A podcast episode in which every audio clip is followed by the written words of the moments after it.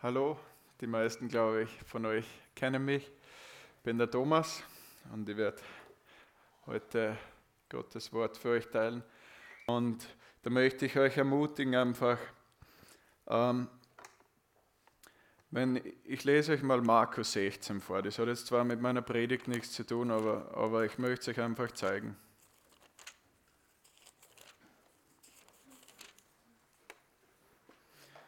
Und zwar Ihr könnt einfach mal zuhören, ihr könnt ihr mitlesen, wenn ihr wollt. Und Vers 18, das steht, ich lese 17 an. Die Zeichen aber, die folgen werden denen, die da glauben, sind diese. In meinem Namen werden sie böse Geister austreiben, in neuen Zungen reden, Schlangen mit den Händen hochheben. Und wenn sie etwas Tödliches trinken, wird es ihnen nicht schaden. Auf Kranke werden sie die Hände legen, so wird es besser mit ihnen werden. Das ist einfach ein, ein, ein Teil vom Evangelium. Jeder einzelne von euch. Uh, ihr könnt auf Kranke die Hände legen und dann wird es besser mit euch werden. Und wenn ihr das, wenn ihr das macht und dann seht es nicht, dann geht es wieder zurück zu dem Wort oder zu anderen Worten. In der Bibel lest es wieder und sagt, ich kann auf Kranke die Hände legen und es wird besser mit ihnen werden. Sagt es mir noch. Ich kann auf Kranke die Hände legen und es wird besser mit ihnen werden. Es ist für jeden von euch. Wenn wir die Apostelgeschichte lesen, in, in, wir sehen ja, dass äh, großartige Zeichen und Wunder da geschehen. Zum Beispiel durch einen Mann namens Stephanus. Der Stephanus war der, der verantwortlich zum Essen servieren und so. Das, also es steht nicht mehr da, dass das ein Prediger oder so war. Das ist nicht nur, nicht nur äh, für, für Leute, die da vorne stehen oder für irgendwelche Aposteln nur oder sowas. Wenn ihr, wenn ihr euch fragt, ist das für mich, dann schaut es an Stephanus an, oder? Da steht, das sind groß, große Zeichen und Wunder sind da geschehen durch den Stephanus. No, ich wiederhole es mir nochmal. Gott wird große Zeichen und Wunder durch mich tun. Geht schon. Gott wird große Zeichen und Wunder durch mich tun. Ja, Amen. Amen. Weil es sind die Zeichen, die, aber die folgen werden denen, die da glauben. Glaubt ihr? ja, jeder doch, oder? Da steht keine Qualifikation.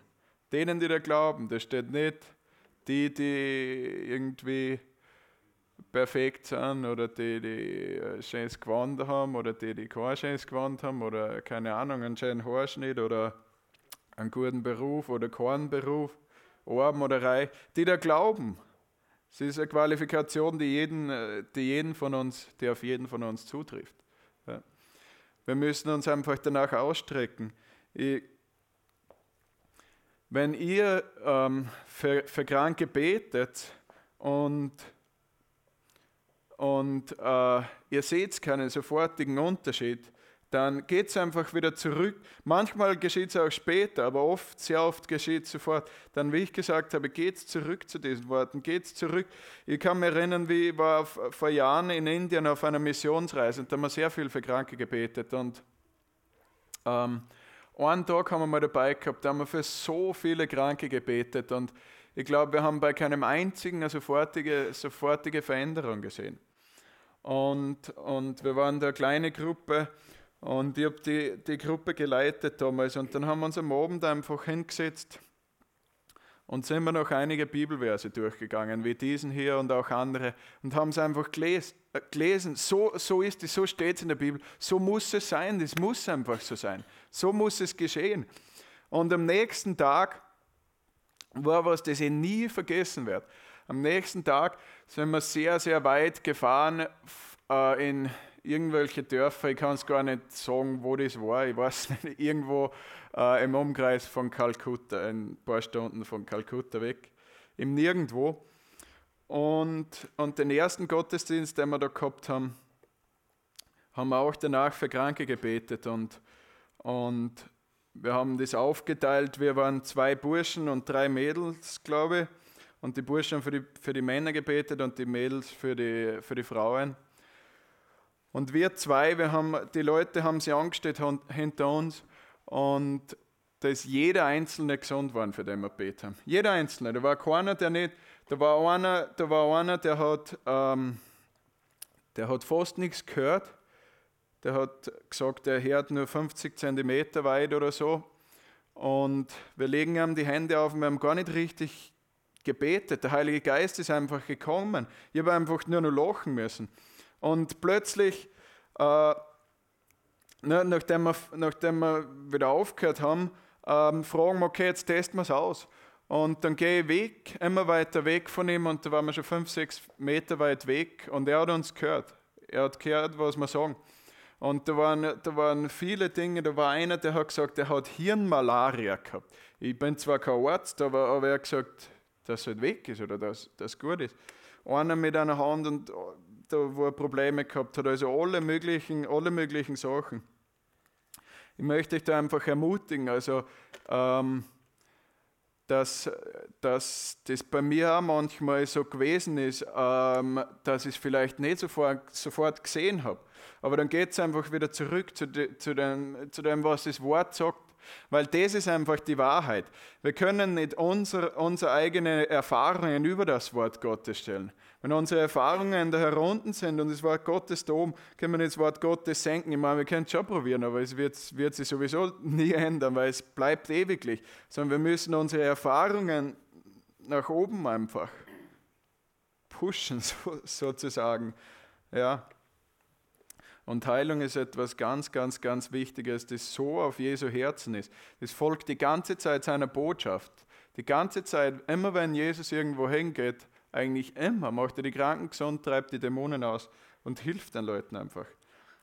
Ja, das ist eigentlich, eigentlich gar nicht meine Predigt, aber ich glaube einfach, dass der Herr euch da gebrauchen wird, dass der Herr diese Gemeinde dazu gebraucht, dass wir bekannt sind für Leute, die Probleme haben, auch die äh, unheilbare Probleme haben, dass sie zu uns kommen. So war das damals bei der Margit, wie sie, wie sie so krank war, meine, meine Tante. Ähm, da hat eine, eine, eine Verwandte hat davon erzählt, dass es eine Gemeinde gibt in Salzburger Kirche. Zu denen könnt ihr hingehen. Da kann man gesund werden. Die war selbst nicht einmal dabei bei dieser Gemeinde. Aber die hat gewusst, die Gemeinde hat diesen Ruf gehabt, dass man dort gesund werden kann. Das möchte, dass unsere Gemeinde diesen Ruf hat, dass andere Leute, die gar nicht bei uns dabei sind, das sagen können, geht's dahin, da kann man gesund werden. Ja, das ist einer, einer meiner, meiner größten Träume, dass wir einfach dafür, dafür bekannt sind. Und so war das auch, so ist es in der Kirchengeschichte. Die Gläubigen, die waren dafür bekannt, dass da Leute gesund werden, dass man da gesund werden kann. Und der Herr hat immer alle möglichen äh, verwendet, nicht nur, nicht nur die, die, die wenn man so schön sagt, den fünffältigen Dienst, der in der Bibel beschrieben ist, also Aposteln, Propheten, Lehrer, äh, Evangelisten und Pastoren, sondern, sondern einfach alle. Der Herr hat, hat Sklaven verwendet. Der hat alle, alle Schichten verwendet. Also es ist, gibt ja keine Qualifikation nicht. Die Qualifikation ist durch sein, sein Werk am Kreuz. Hey, bete einfach, streckt eure Hände einfach aus. In Jesu Namen in Jesu Namen bete ich jetzt für eine Heilungssalbung für uns. Am Arbeitsplatz, überall, wo wir hingehen. Ich bete einfach, dass du mächtige Zeichen und Wunder für uns durch uns tust. Durch unsere Hände, in Jesu Namen. In Jesu Namen. In Jesu Namen. Halleluja. Halleluja. Amen. Amen. Ja, ich glaube einfach, dass Gott das gesagt haben wollte. Hm. Ähm, aber heute möchte ich äh, eh nicht so lange, aber ich möchte ein bisschen über Gedanken predigen. Einmal habe ich schon vor einigen Jahren, ich glaube das erste Mal, wie ich da predigt habe, habe hab ich auch ein bisschen über, über Gedanken gepredigt. Der Mensch oder jeden Tag, also ich weiß es nicht genau, die Forschungen gehen da auseinander, aber zigtausende Gedanken hat jeder Mensch. 30.000 oder mehr, glaube ich. Die Lydia hat das gewusst. Ist die Lydia da? Die hat einmal gesagt. Ah, die hat Frühschicht. Die hat mir das einmal gesagt, nämlich. Jedenfalls hat der Mensch gewaltig viel, jeden Tag hat man, hat man sehr viele Gedanken. Und die Forschung sagt auch, oder gewisse davon, dass ein Großteil, ich sage jetzt nicht bei euch, aber bei vielen Menschen ist ein Großteil davon negative Gedanken. Und das ist sehr schlecht. Ähm, würde ich mal behaupten, jetzt einfach so. Weil ich glaube nämlich für uns Christen ist es das Ziel, die Gedanken Gottes zu denken. Nicht die Gedanken der Welt oder die Gedanken vom Fürsten dieser Welt, sondern die Gedanken Gottes. Römer 12, 2 sagt ja, dass wir äh, unseren Sinn erneuern sollen. Nämlich so erneuern, dass, wir, dass er auf dieses, diese Art und Weise zu denken kommt, so wie, so, wie, so wie Gott denkt. Und da möchte ich euch eine Frage stellen. Wie denkst du über dich selbst? Wie denkst du über dich selbst? Und daraufhin, wie denkst du über andere? Wahrscheinlich wird es schon merken, wie ich über mich selbst denke. Ganz ähnlich werde ich auch über andere denken. Und das nächste, das daraus folgt, ist dann, wie rede ich über mich selbst und wie rede ich über andere? Und das, das wieder daraus folgt, ist, wie handle ich? Was tue ich für mich oder zu mir und was tue ich zu anderen? Das alles ist nämlich eine äh, logische Kette. das, was man denkt, macht man später mal. Nicht immer, aber zumindest das, was man macht, hat man vorher mal einen Gedanken gehabt, dass man das machen möchte.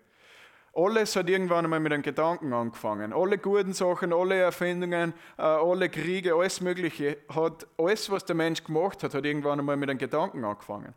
Deshalb ist äh, das sehr, sehr wichtig. Und ich glaube nicht nur ich glaube, sondern es ist also, das Gro den Großteil, was wir jeden Tag machen, ist ja eigentlich Denken. Wir reden nicht dauernd, wir handeln nicht dauernd oder tun nicht irgendwas dauernd, sondern der Großteil, was wir eigentlich machen, wir leben eigentlich in unseren Gedanken, okay?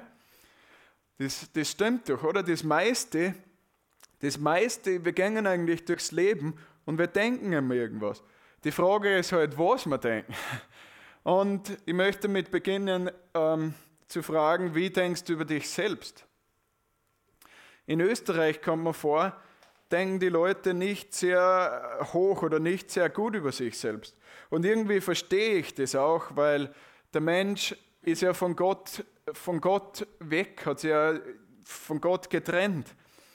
Aber wenn wir zu Jesus zurückkommen, dann vergibt er uns ja, oder? Wir sind doch vergeben, oder? Wenn wir zu Jesus zurückkommen, wenn wir zum Vater zurücklaufen, dann, dann werden wir total weiß gewaschen. Dann wird mein schmutziges Gewand getauscht mit ihm, der, der, der das schönste und reinste Gewand hat. Wie können wir dann so schlecht über uns denken? Eigentlich ist es eine, eine Arroganz, wenn wir schlecht über uns selbst denken. In 1. Petrus 2.9 steht, dass wir eine königliche Priesterschaft sind. Das müsst ihr euch mal auf der Zunge zergehen lassen. Ein König. Okay, herausfordernd vielleicht für manche von euch. Sage mal, ich bin ein König. Ja. Manche haben das vielleicht vorher schon gehört, aber für manche ist es sicher ein, ein Riesensprung. Du fühlst dich vielleicht wie irgendwas äh, ganz was anderes. Aber wenn du das dauernd bestätigst mit deinen Gedanken und du denkst, ich bin ein Verlierer, ich bin ein, ein all das, es stimmt im Grunde eh, sicher bist du aus dir selbst nichts. Aber in, in Jesus, in Jesus hast du den Segen des Himmels. In Jesus bist du ein, ein König, bist du ein königlicher Priester. Was macht ein König? Ein König hat ja Autorität. Ein König kann Dinge tun, kann Dinge sagen und die geschehen dann. Ein König kann Befehle geben und die werden dann ausgeführt. So bist du in der geistlichen Welt. Du bist im geistlichen gesehen ein König. Und so sollst du auch leben. So sollst du auch über dich selbst denken. Wenn du nicht so denkst, dann relativierst oder verminderst du eigentlich das, was Jesus gemacht hat am Kreuz. Weil das und nicht weniger hat er dir gegeben.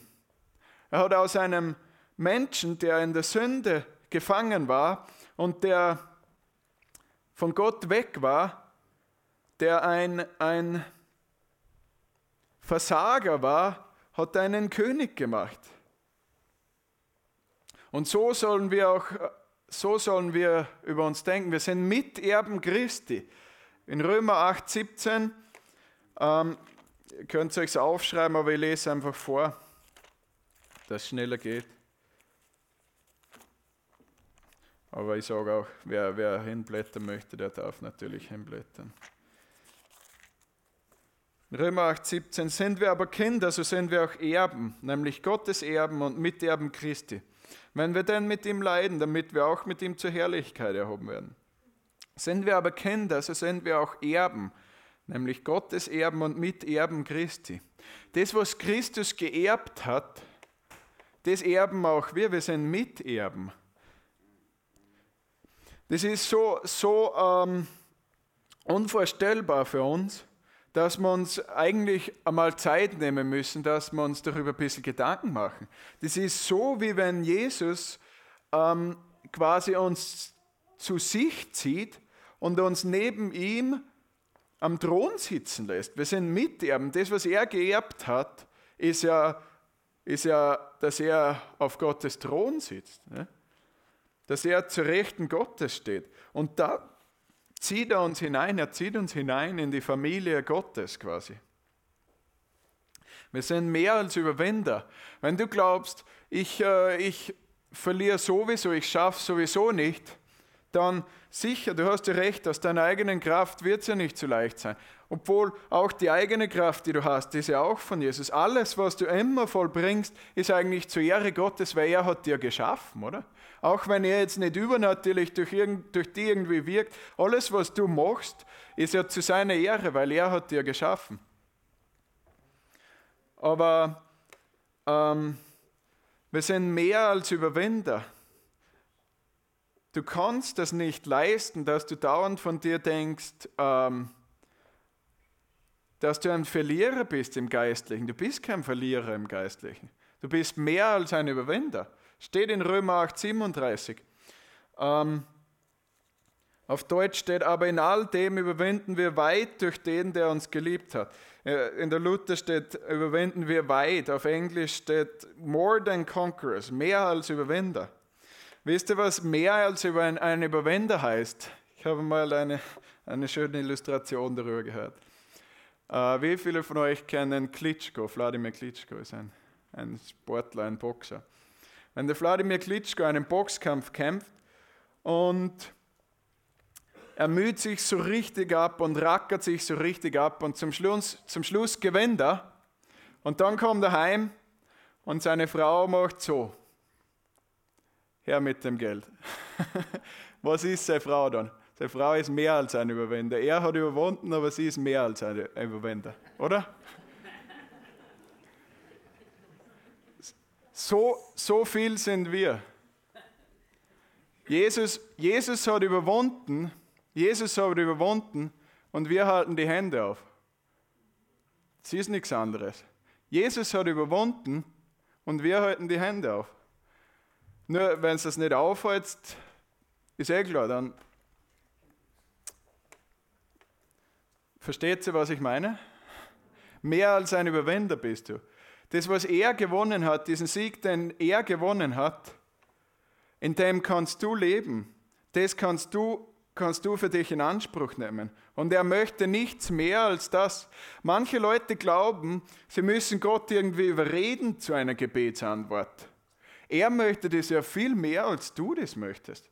Manche Leute glauben, sie müssen Gott überreden, dass er Kranke heilt. Ich muss Gott nie überreden, dass er Kranke heilt. Er will das ja sowieso machen. In 2. Petrus 2,24 steht ja, dass ähm, wir durch seine Striemen geheilt sind. Das ist nur ein Vers davon. Jesus hat ja, wie der Christian gesagt hat, er hat ja niemanden weggeschickt. Ich glaube, er hat es offensichtlich demonstriert, als Gesandter Gottes, als Sohn Gottes, als Botschafter. Er hat ja das gezeigt, was Gottes Wille ist. Er hat offensichtlich demonstriert, was Gottes Wille ist. Wenn ich für Kranke bete, dann brauche ich Gott niemals betteln, dass er den Menschen gesund macht oder so. Und das mache ich auch nie.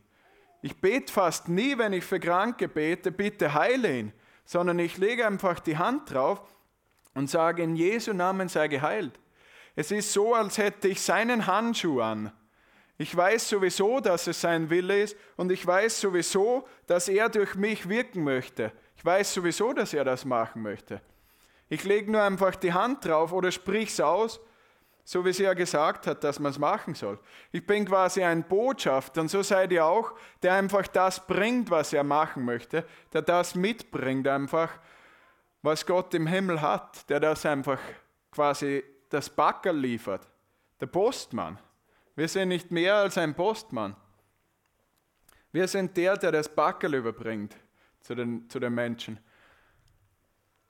Und da brauche ich, da brauche ich, wie gesagt, da brauche ich, brauche ich Gott nie dazu überreden. Und das, das würde ich eh gar nicht versuchen. Also eigentlich ist es ja am besten, im Einklang mit Gottes Willen zu beten. Dafür ist es natürlich gut, wenn man Gottes Willen ein bisschen kennt. Und wie lernt man ihn kennen? Aus der Bibel natürlich. Ja. Man soll ihn nicht, nicht glauben, man lernt Gottes Wille irgendwie durch seine Gefühle oder durch irgendwas anderes kennen. Das Wort Gottes muss einfach da immer drüber stehen. Ja.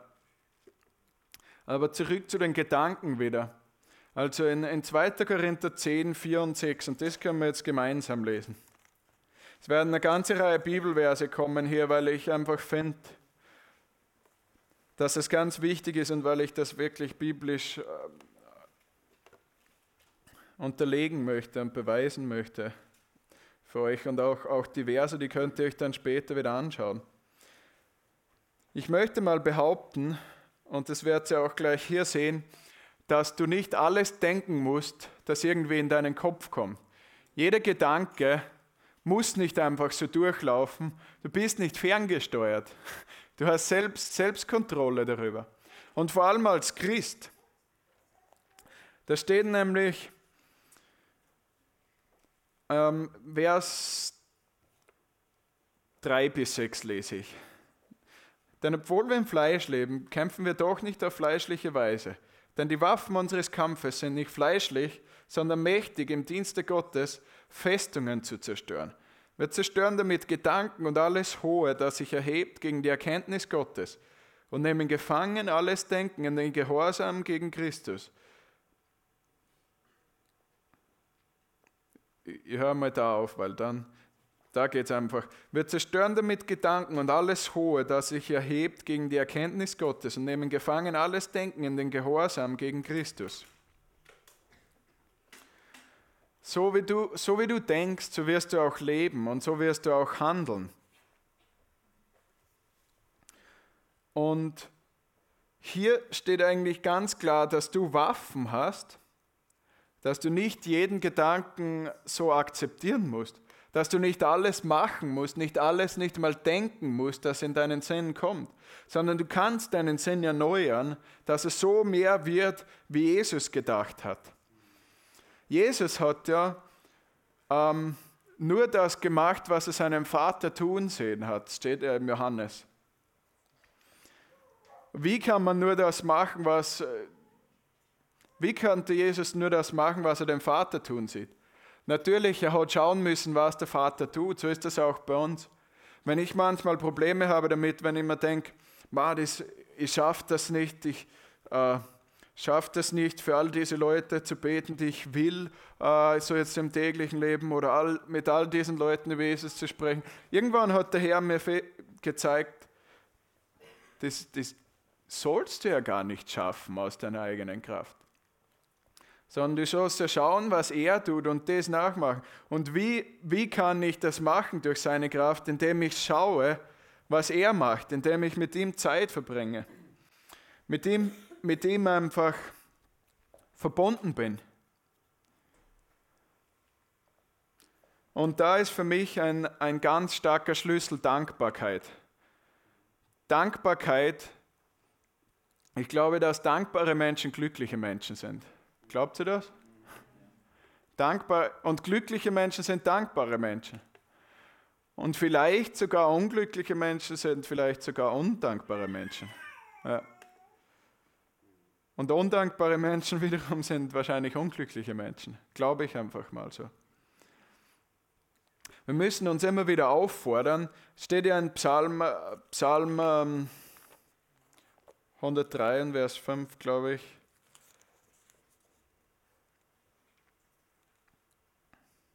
No. Uh, 103, Vers 2. Lobe den Herrn, meine Seele, und vergiss nicht, was er dir Gutes getan hat. Da geht es auch um die Gedanken, vergiss nicht. Nämlich, wir haben als Menschen einfach die Tendenz, Dinge zu gute Dinge zu vergessen. Wie ich gesagt habe, eher die schlechten sind die, die rennen. Irgendwie fokussieren wir ein bisschen und irgendwie schafft das der Teufel. Hört mal zu, habt ihr mal, schon mal diese, dieses Erlebnis gehabt, dass am Tag zehn gute Dinge passieren und ein schlechtes und irgendwie schaut das so aus, wenn der ganze Tag kaputt wäre, wie wenn alles irgendwie schlecht wäre. Er schafft das irgendwie, unsere Gedanken so auf das zu fokussieren, als wie wenn alles irgendwie schlecht wäre. So muss man einfach sich manchmal dazu wieder, wieder, wieder überwinden, dankbar zu sein, Gott, für das, was er dir Gutes tut. Ich gehe eigentlich durchs Leben und schaue immer wieder mal, dass ich sage, danke Jesus, danke Jesus, für alles Mögliche. Nicht nur für die geistlichen Dinge, natürlich, danke Jesus, dass, ich, dass du mir vergeben hast und alles, aber danke Jesus für die praktischen Dinge, keine Ahnung, dass ich Essen habe, dass ich irgendwas habe. Danke Jesus für die übernatürlichen die Dinge, die er gemacht hat durch mich. Danke, dass du den Menschen geheilt hast oder irgendwas. Weil natürlich, das habe ich schon mal erklärt, wenn ich in Dankbarkeit lebe und verstehe, dass Gott vorher mal was machen können hat, dann verstehe ich auch, dass er das jetzt wieder machen kann. Die Israeliten, Gott hat ihnen ja aufgetragen, dass sie auf die Türen und so das draufschreiben sollen, was Gott für sie gemacht hat. Weil er einfach ja versteht, dass wir eine Tendenz haben, das zu vergessen. Hm. Aber so wie du so wie du über dich selbst denkst, so wirst du auch über, de, über deine Mitmenschen denken. Weil es steht ja, liebe deinen Nächsten wie dich selbst. Steht ja in Matthäus 19, 19. Liebe deinen Nächsten wie dich selbst. Das versteht ja jeder, dass, dass Jesus damit gemeint hat, wenn du dich selbst nicht liebst, dann kannst du deinen Nächsten auch nicht lieben. Wenn du nicht einmal dich selbst liebst, wie, wie möchtest du deinen Nächsten lieben? Und natürlich ist das oft nicht so leicht behaupte das jetzt nicht. Manchmal ist man mit sich selbst unzufrieden. Und ich glaube, ein großes Thema davon ist einfach Vergebung. Wir reden sehr oft darüber, anderen zu vergeben, aber sich selbst zu vergeben. Habt ihr eigentlich, hast du eigentlich dir selbst vergeben? Hast du Vergebung für dich selbst empfangen von Gott? Wenn du Vergebung für dich selbst nicht empfangst, wie möchtest du andere vergeben? Anderen vergeben? Vergib uns unsere Schulden, äh, unsere Sünden, wie auch wir vergeben unseren Sünden. Das ist eine, eine, immer Kombination. Das, was wir für uns selbst nicht richtig schaffen, das ist schwierig, dass wir das für andere tun. Wenn du Vergebung für dich selbst nicht annehmen, annehmen äh, kannst, wie möchtest du anderen vergeben? Und Vergebung für dich selbst annehmen, ist eigentlich gar nicht so schwierig, aber wenn du Probleme hast, dann ist es auch so, dass du das einfach im Glauben machst. Immer wieder. Du gehst immer wieder zu Gott und empfangst die Vergebung. Wenn irgendwie das wieder zurückkommt, diese, diese Anklagen, dann gehst du wieder zu Gott und empfangst die Vergebung. Wenn es wiederkommt, dann empfangst du es wieder, weil du bist vergeben einfach. Weil der, der verklagt, ist ja, ist ja der Teufel. In Offenbarung 12,10 steht er, ist der Verkläger der Brüder. Und deshalb, jetzt, jetzt möchte ich ein bisschen darüber reden, wie wir über andere denken.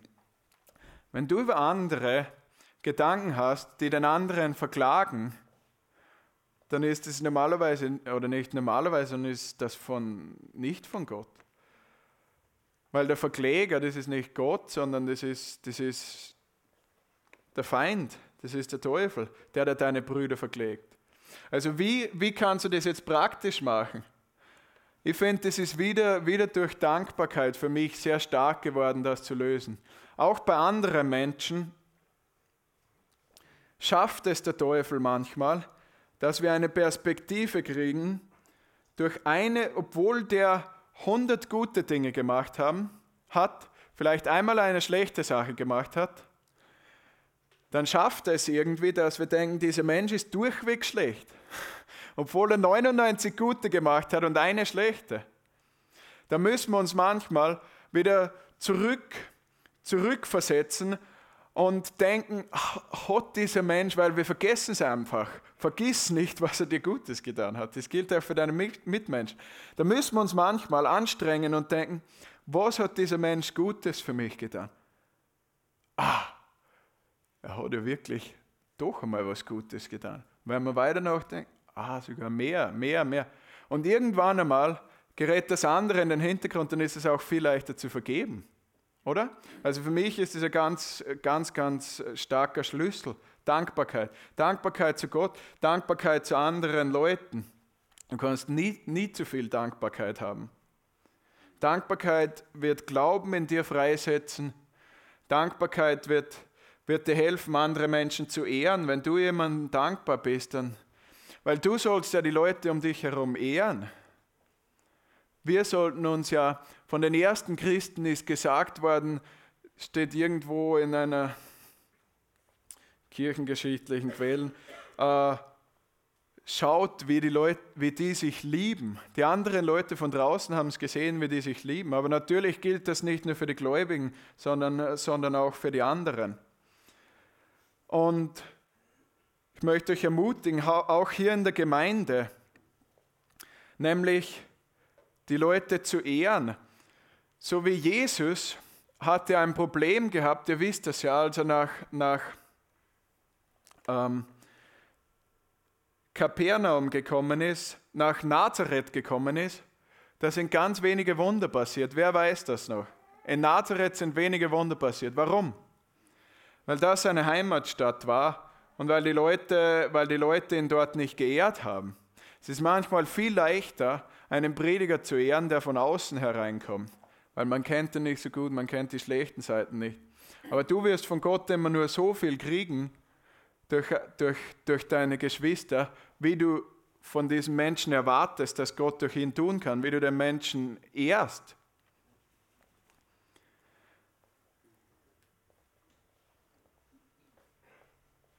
Ist mir heute zum Beispiel so bewusst worden, ich, ich dachte an, äh, an Felix, und man dachte, Welch, welch ein General eigentlich, welch ein General in Gottes Armee.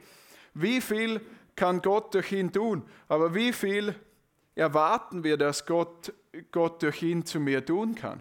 Es ist manchmal nämlich einfach leichter, das von fremden Leuten zu erwarten, als von dem, der neben dir sitzt, von dem du auch schlechte Dinge kennst. Aber wenn du versuchst, einfach auf das, das dafür dankbar zu sein, die guten Dinge, die der dein Nachbar für dich gemacht hat. Dann wirst du viel bessere Perspektive kriegen und viel mehr von Gott empfangen können durch diese Person. Die haben nämlich alle den Heiligen Geist hier. Jeder Einzelne hat ja den. Den haben nicht nur ich. Dann hat, hat jeder von euch, also keiner hat irgendwie einen, einen Zwerg-Heiligen Geist mit oder so. Sondern der ist ja gleich groß bei allen, oder? Hm. Ja, und so wie du denkst, wirst du auch, wirst du auch sprechen. In Sprüche 1921 steht, Tod und Leben stehen in der Gewalt der Zunge. Tod und Leben stehen in der Gewalt der Zunge. Tod und Leben stehen in der Gewalt der Zunge. Die Zunge ist so was Mächtiges. Unglaublich. Also ich nehme das wörtlich. Tod und Leben, ich glaube, das, was wir sprechen, dadurch passiert irgendwas. Gott hat gesprochen und die Welt ist, ist entstanden, oder? Gott hat gesagt, es werde und er hat gesagt, es steht ja, er hat gesagt, er hat gesagt, es werde und es ist geworden. Das, was wir, wir sprechen, einfach das, was wir, wir sagen, so wird es werden im Normal, Normalfall. Natürlich, wie lasse ich das zurückverfolgen, auf welche, welche Gedanken wiederum das wir zulassen. Ob wir die Gedanken Gottes über uns selbst und über andere Dinge zulassen oder irgendwelche anderen. Und wenn wir es dann auch noch aussprechen, so wird es dann normalerweise werden. Wir sprechen das ins Leben sozusagen.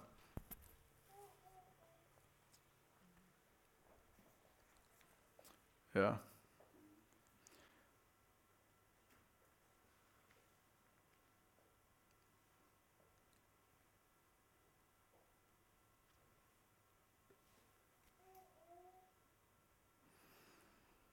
Hm.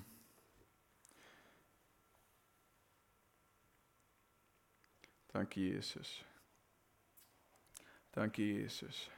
Danke, Herr. Danke, Herr, dass du die Leute hier segnest. Danke, dass du zu ihnen sprichst, Herr. Bete einfach mal, bete einfach mal kurz im Geist. Shikarabachala Sikaradach, ja. Halleluja. Sikarabalachandra Sika. Sibradalachandra Sikalachasya Kalachandra Kisekieka. Halleluja. Herr, komm mit deiner Vergebung einfach, Herr. Komm mit deiner Vergebung, wenn wir einfach so ganz anders gedacht haben, wie du über uns denkst, Herr. Wenn wir uns selbst, wenn wir das Werk, das du gemacht hast, für uns relativiert haben.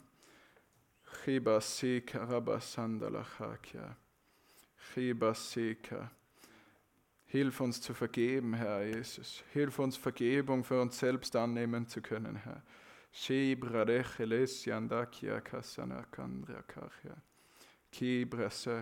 Und dadurch auch anderen vergeben zu können. Halleluja.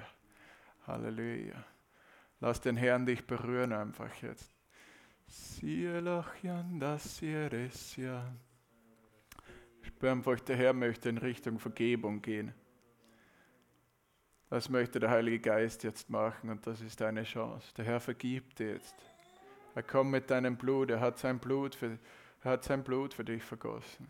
Nimm es jetzt einfach an. Denk jetzt mal nicht an andere Leute oder irgendwas irgendwas, was du gegen sie gemacht haben oder sie gegen dich, sondern denke mal auf dich selbst jetzt. Der Herr spricht Vergebung aus. Du bist vergeben. Sag das mal vor selbst. Ich bin vergeben. Mir ist vergeben. Hm.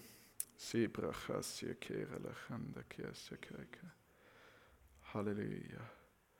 Halleluja. Halleluja. Danke, Jesus. Danke, Jesus. Danke, Jesus. Amen. Ich möchte euch das mitgeben auf dem Weg einfach. Es ist so wichtig, wie du über andere Leute denkst und wie du über andere Leute redest. Das, was du über andere Leute redest, das, das hat ziemlich viel Kraft. Das, was du allgemein über Situationen redest, das hat Kraft.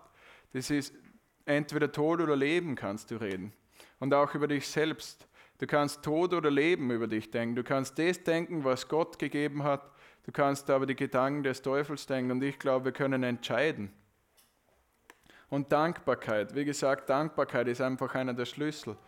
Sei Gott dankbar für das, was er dir gegeben hat. Sei Gott dankbar für wer, der, der du, der, der du bist im Geistlichen gesehen. Sei dir bewusst, dass du im Geistlichen gesehen kein Zwerg bist. Sage, ich bin kein geistlicher Zwerg. sondern ich, sondern ich, ich bin kein geistlicher Zwerg, sondern ich bin ein königlicher Priester. Amen. Manchmal, manchmal müssen wir uns das vorsagen. Manchmal müssen wir uns das einfach, einfach bewusst machen. Natürlich ist, ist äh, bin schon zum Ende gekommen, natürlich ist Demut wichtig und ist das in der Bibel immer geschrieben. Aber ich glaube, hier, hier ist Demut, wenn wir das anerkennen, was Gott gemacht hat. Das ist richtige Demut. Weil wenn du nämlich immer nur das siehst, was du im Fleischlichen bist, das ist Arroganz, weil dann vertraust du immer auf dich selbst. Richtige Demut ist, wenn du das siehst, was Gott für dich gemacht hat und wer du durch Gott bist. Das ist echte Demut. Das ist wahre Demut in diesem Sinn. Ja. Danke für heute. Gottes Segen für diese nächste Woche. Und natürlich beten wir für alle Leute noch, die irgendwie Gebet brauchen. Ja, eine Sache habe ich noch, genau, die haben wir daher auch aufs Herz gelegt. Ähm, in Sprüche 10, 22 steht was Radikales. Und da steht nämlich, ähm, das habe ich jetzt nicht aufgeschrieben, deshalb, deshalb habe ich es nicht gesagt. Das ist auch sowas. Ähm, bei uns denken die Leute, oder nicht immer, aber manche Leute denken über sich selbst einfach, sie sind arm und sie haben nicht genug. Immer dieses irgendwie Armut, Armut, Armut und glauben sogar noch manchmal, dass es gut ist. In Sprüche 10, 22 steht, ähm, der Segen des Herrn allein macht reich und eigenes Abmühen äh, fügt dem nichts hinzu. Auf Englisch, the blessing of the Lord makes rich and adds no sorrow with it. Der Segen des Herrn macht reich und er fügt keine Sorgen dazu hinzu. Ähm, der Herr möchte einige hier von Armut befreien. Ich habe das ganz stark, ganz stark gespürt. Der Herr möchte, möchte einige von euch davon befreien. Und ich möchte dich mal ermutigen oder dazu auffordern, dass du anders denkst. Denk nicht über dich, ich bin arm, sondern denk, ich bin reich. Weil der Herr hat es eigentlich für dich gemacht steht, er wurde arm um unseretwillen, damit wir durch seine Armut reich werden. Habt ihr schon mal gehört? Steht im Neuen Testament. Er wurde arm um unseretwillen, damit wir, wir sollen Freiheit haben. Wir sollen Freiheit haben, für alles gute Werk zu geben. Alle anderen Leuten, die irgendwie was, was brauchen, sollen wir die Freiheit haben, da was geben zu können. Und übrigens, denkt nicht, ja, irgendwann einmal, wenn ich Millionär bin, fange ich an zu geben. Wenn du jetzt nicht gibst, wirst du dann auch nicht geben. Weil es ist sicher nicht leichter dann, wie es jetzt ist. Es ist nämlich wahrscheinlich leichter, kleinere Summen zu geben, die du jetzt hast, als dann die großen Summen zu geben. Aber eine Erneuerung unseres Sinnes ist da auch gefragt. Ja, aber, aber ich glaube, wir können das gar nicht richtig in den Mund nehmen als Österreicher. Sag mal, ich bin reich. Das tut weh, oder? Das, das schmerzt manche, glaube ich, fast ein bisschen. Also irgendwie komisch. Gebt es zu, für manche hat sich das komisch angefühlt. Ja. Weil vielleicht haben wir ein bisschen eine falsche Einstellung, oder? Ja, das wollte ich euch auch noch mitgeben. Danke, Herr, dass du die, die einfach Armut haben, die ein Problem haben, dass du die befreist, Herr. Dass du den, die, die die einfach unseren Sinn dort auch änderst, Herr. Dass wir das Denken einfach ändern. Ich bete speziell für diese Leute, die da ein Problem verlöse jetzt einfach, Herr. In deinem Namen. Halleluja. Freiheit in diesem Bereich. Halleluja. In Jesu Namen. Amen. Weil Geld an sich ist ja nichts Schlechtes, es kommt darauf an, was man damit macht. Es steht auch nicht, äh, äh, Geld ist die Wurzel allen Übels, sondern die Liebe des Geldes. Ja? Nicht Geld ist die Wurzel allen Übels. Das, was man damit macht. Es wäre mal gut, wenn, wenn mehr Leute, die was Gutes damit machen, Großes zu verwalten haben. Ja. Also, wenn du, wenn du damit äh, Probleme hast, mit Armut, ich spüre, das sind ein, zwei, drei Personen oder vielleicht sogar mehr, der Herr setzt, ich glaube, nächste Woche wird sich schon was verändern. Ja. Danke, schöne Woche.